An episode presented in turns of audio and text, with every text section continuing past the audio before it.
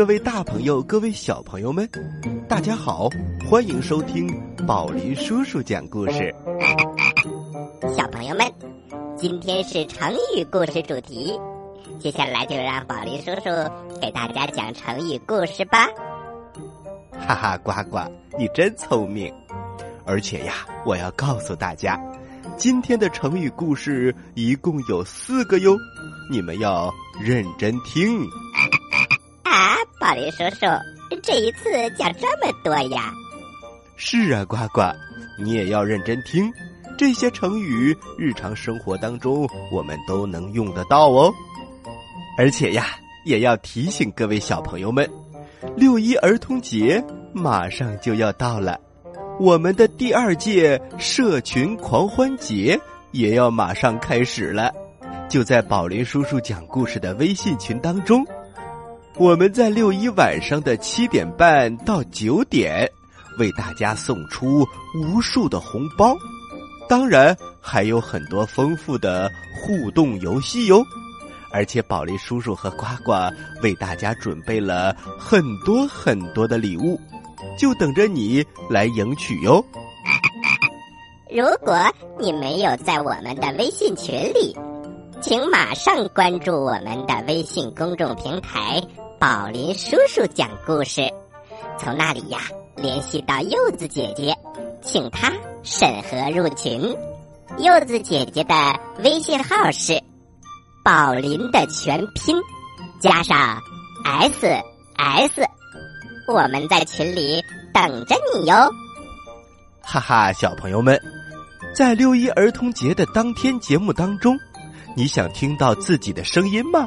你想向全国的小朋友们问好吗？你想把你讲的故事、唱的歌，或者是朗诵的作品，在节目中播出吗？也请和柚子姐姐联系，把你的作品发送给我们。详情请咨询我们的栏目热线零幺零五二四七六零一六。好了，接下来开始讲故事吧。故事一箩筐，故事一箩筐。惊弓之鸟。话说呀，在战国的时候，魏国有一个叫做更雷的射箭能手。有一天呐，更雷跟着魏王到郊外打猎，一只大雁。从远处慢慢悠悠的飞了过来，一边飞还一边叫。更雷仔细看了看，然后他指着大雁对魏王说：“大王，呃，在下不用箭，只要拉一下弓，这只大雁就能掉下来。”啊！魏王信不过自己的耳朵，他问道。是吗？你有这样的本事？更雷说：“大王，请让我试一下。”更雷并没有取剑，他左手拿弓，右手拉弦。只听“砰”的一声，只见那只大雁使劲儿扑腾了两下翅膀，忽然从半空中掉了下来。啊！魏王看了，大吃一惊。果然有这本事。更雷笑了笑：“大王，不是我本事大，是因为我知道这是一只受过箭伤的鸟。”魏王更加奇怪了：“啊，你怎么知道的？”大王，你想，它飞得很慢，叫的声音。很悲惨，飞得慢是因为他受过箭伤，伤口没有愈合，还在作痛；叫的悲惨是因为他离开同伴，孤单失群，他得不到帮助，所以一听到弦响，心里非常的害怕，就拼命的飞。但是他只要一扑扇翅膀，伤口就又裂开了。于是就掉了下来。小朋友们，这就是惊弓之鸟的故事。它给我们的启示是：做人做事要光明磊落，品行端正，这样才能心安理得，问心无愧。现在收听的是宝林叔叔讲故事，嘿嘿嘿，哈！滥竽充数。话说，在战国时期，当时的国君齐宣王最喜欢听乐师们吹奏竽。小朋友们一定非常的奇怪，水仙市场里买到的鱼。怎么能够吹出曲子呢？小朋友们，这个鱼可不是带鳞的活蹦乱跳的鱼，它是一种乐器，在战国时期一直到汉朝都非常的流行。原来它有三十六个管儿，后来减少到二十三管儿。这种乐器吹出来的声音非常的好听，所以呀，齐宣王。非常的喜欢，由于齐宣王有这个爱好，所以很多人都下了苦功夫学习吹竽，然后到皇宫当中去求职。而齐宣王听竽不喜欢听独奏，也就是不喜欢听一个人吹，而是喜欢很多人一起吹，也就是齐奏，而且要多少人呢？要三百名乐师一起吹奏，那个气势啊，非常的宏伟，振奋人心。就这样，每天都有很多吹竽的乐师被招到皇宫里。有一位南郭先生，他看到吹竽的乐师享受的待遇非常非常的高，他心想：我要去为大王吹竽。不就能轻松的赚钱了吗？小朋友们，其实他根本就不会吹竽，拜师学艺他又怕吃苦，可是他就是不死心，总是在王宫的附近来回的转悠。有一天呐，南郭先生看到有一位给宣王吹竽的乐师从里面走了出来，他马上走上前问了一声。呃，先生你好，你们每个人都要单独给大王吹奏鱼吗？哦，不不不，我们大王啊喜欢听三百人一起吹奏。南郭先生一听，他心想：哦，原来是这样啊，那么我也可以去做乐师了。第二天，他跑到王宫，主动请求充当乐师。为齐宣王吹竽，齐宣王一听，非常的高兴，也没有检查他到底会不会吹，就把他编入到了合奏的队伍里。每当演出的时候，南郭先生都郑重其事的捧着竽，摆出一个吹竽的样子。其实他没有把鱼给吹响，因为他根本就不会吹。就这样，他日复一日的蒙混了好多年，享受着优厚的待遇。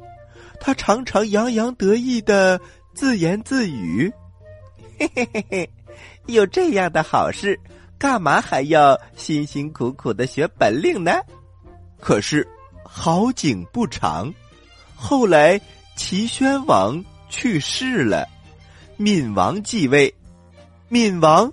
也非常喜欢听鱼，但和齐宣王不同的是，他不喜欢听很多人一起吹，而是喜欢叫乐师一个一个的去给他演奏。看着那些有本事的乐师一个一个被叫去单独给闵王演奏，南郭先生吓坏了。他知道这回他混不下去了，于是。趁着人不注意的功夫，偷偷的逃走了。小朋友们，“滥竽充数”这个成语出自《韩非子·内储说上》，比喻没有本事的人混在有本事的人当中来充数，或者是以次充好。所以呀，小朋友们，我们千万不要做滥竽充数的人，要认真学习，努力做一个有本事的人。好了，先休息一下，一会儿还有一个成语故事讲给你听哦。在遥远的地方，有个奇怪的星球上，住着一只可爱的小青蛙。它个头不大，肚子大，眼睛不小，心眼儿小，嘴巴不甜，爱吃甜，有事儿不叫，没事儿叫。它的名字叫做呱呱。为了学习。讲故事的本领，他不远万万万万万万万万里来到地球。现在他是宝林叔叔的小助手。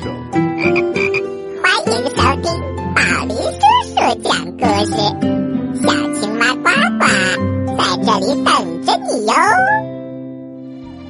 嗨，各位大朋友，各位小朋友们，欢迎回到宝林叔叔讲故事。接下来呀，宝林叔叔再给大家讲一个成语故事。宝林叔叔是哪个成语呢？这个成语叫做“自相矛盾”。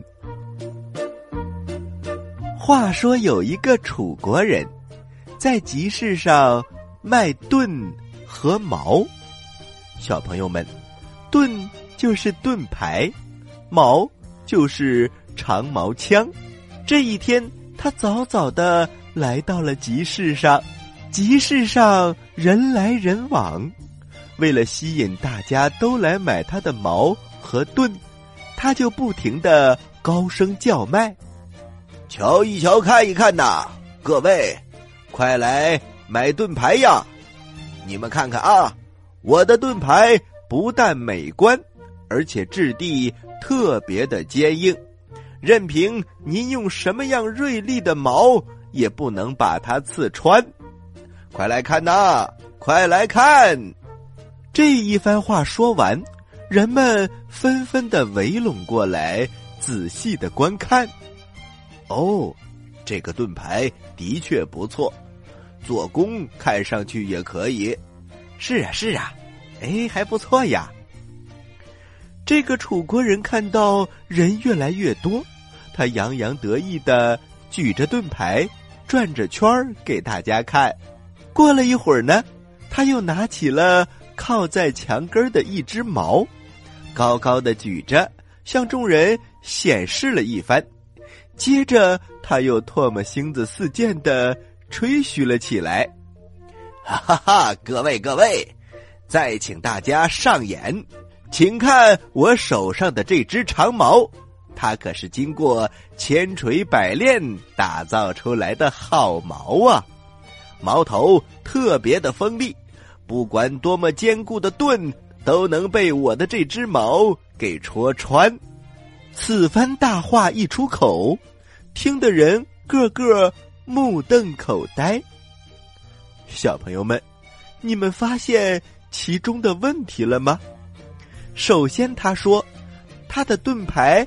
任何长矛都刺不穿，紧接着又说他的矛任何盾牌都能戳透。那么到底哪个厉害呢？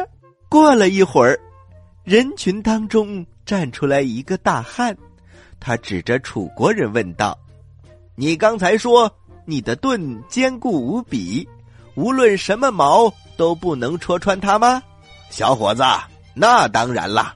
我的盾是最好的材料做成的，坚硬无比，根本不用怀疑。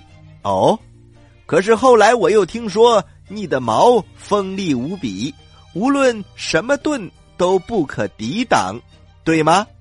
嘿嘿嘿嘿，当然对了，我的矛经过千锤百炼，锋利无比，还有什么东西能抵挡它呢？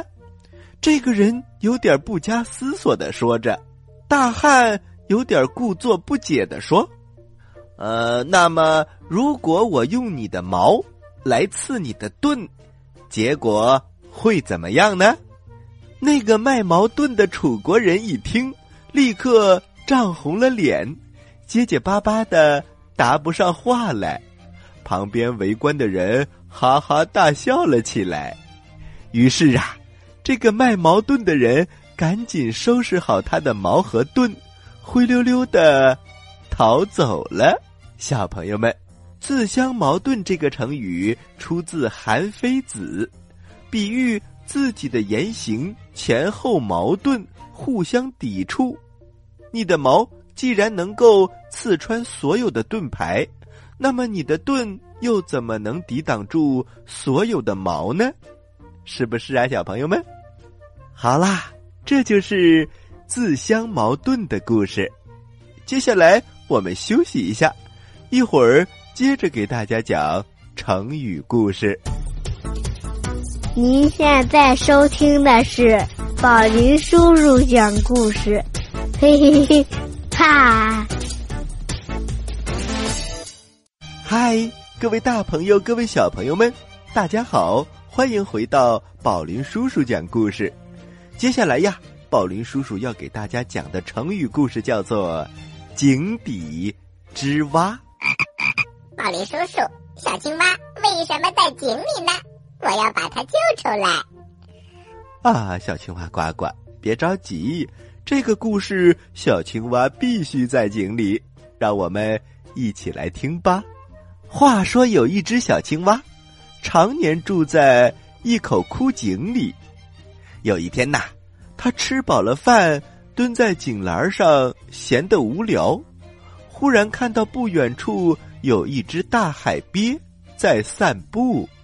青蛙赶紧扯开嗓门喊了起来：“喂，海鳖兄，请过来！哎，快请，快请过来！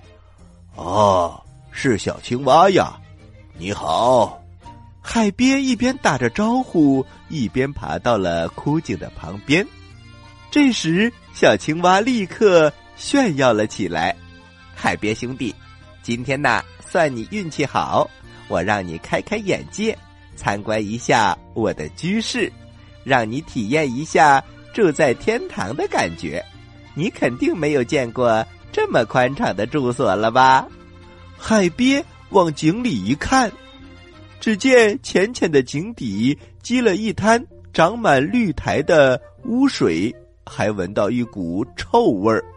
海鳖皱了皱眉头，赶紧缩回了脑袋。青蛙根本没有注意到海鳖的表情，他挺着胸脯继续吹嘘：“嘿，住在这儿，我舒服极了。傍晚的时候可以跳到井栏上乘凉，深夜可以钻到井壁的石头空里睡觉。井里的水洼就是我的天然游泳池，高兴了我还可以跳到泥里打个滚儿。”那些小虫子、螃蟹、小鱼什么的，哪一个能比得上我呢？青蛙越说越得意。瞧瞧，这一坑水，这一口井，都属于我一个人所有，我爱怎么样就怎么样。这样的乐趣可以算到顶了吧？海鳖兄，你不想进去参观一下吗？青蛙的热情。让海鳖觉得，嗯，看来只能进去看看了，要不然多不好意思呀。于是他爬向了井口，可是他的右腿还没有全部都伸进去，左腿就被井栏卡住了。海鳖只好退了出来。青蛙摇着头叹息道：“唉，真遗憾。”看来你没有福气参观这么美妙的地方了。过了一会儿，海鳖说：“青蛙老弟，你见过大海吗？”大海，没见过。大海无边无际，用千里都不能形容它的辽阔，用一万丈也不能表明它的深度。传说呀，四千多年以前，大禹治水的时候，十年九涝，海水都没有加深。海边想了想，又说：“记得商汤的时代，八年当中，倒有七年是干旱的，地都已经干裂了，海水也没见减少。”青蛙老弟，我就生活在大海当中。你看，比起你这一眼枯井、一坑浅水来说，哪个天地更开阔？哪个乐趣更大呢？青蛙听傻了，他鼓着眼睛，憋着肚子，半天合不拢嘴儿。小朋友们，这就是井底之蛙的故事。这个成语是出自《庄子·秋水篇》，说的是井底下的青蛙只能看到井口那么大的一块天。比喻他眼界非常的狭窄，见识非常的短浅。好了，小朋友们，今天宝林叔叔一下子讲了四个成语故事，你都认真听了吗？接下来是呱呱提问题的时间，你可要仔细听哦。我来问，你来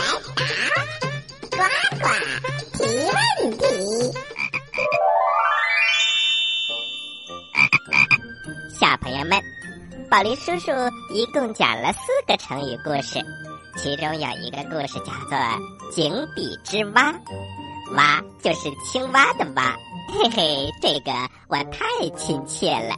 所以我的问题是，青蛙有几条腿呢？呃，呱呱，这个问题不算，不能经常问腿的事情了，小朋友们都有意见了。哎，好吧，好吧，那我换一个啊，呃，那就是一个青蛙四条腿，两个眼睛一张嘴，两个青蛙八条腿，四个眼睛两张嘴，三个青蛙十二条腿，六只眼睛三张嘴。小朋友们，如果你继续往下说的话。可以连续说多少只青蛙呢？请把你回答的像绕口令一样的语音发送到我们的微信公众平台的留言区，或者是我们的微信交流群吧。我和宝林叔叔在那里等着你哟。哇，呱呱，这个有点难度哦。不过呀，可以锻炼小朋友们的口才和思维。小朋友们。宝林叔叔也等着你的语音哦。好了，小朋友们，听到这里呀，今天的宝林叔叔讲故事也接近尾声了。那么过两天呐，就是六一儿童节了，你准备好去哪里玩了吗？如果你希望自己的声音在宝林叔叔讲故事当中出现，就赶紧和我们取得联系。另外呀，我们在六一晚上。还有非常丰富的社群互动啊！这是第二届儿童狂欢节了，我们准备了很多很多的礼物和红包，就等着你来参与喽。入群方式，请关注我们的微信公众平台“宝林叔叔工作室”。好了，小朋友们，咱们下期节目再见，再见。Thank you.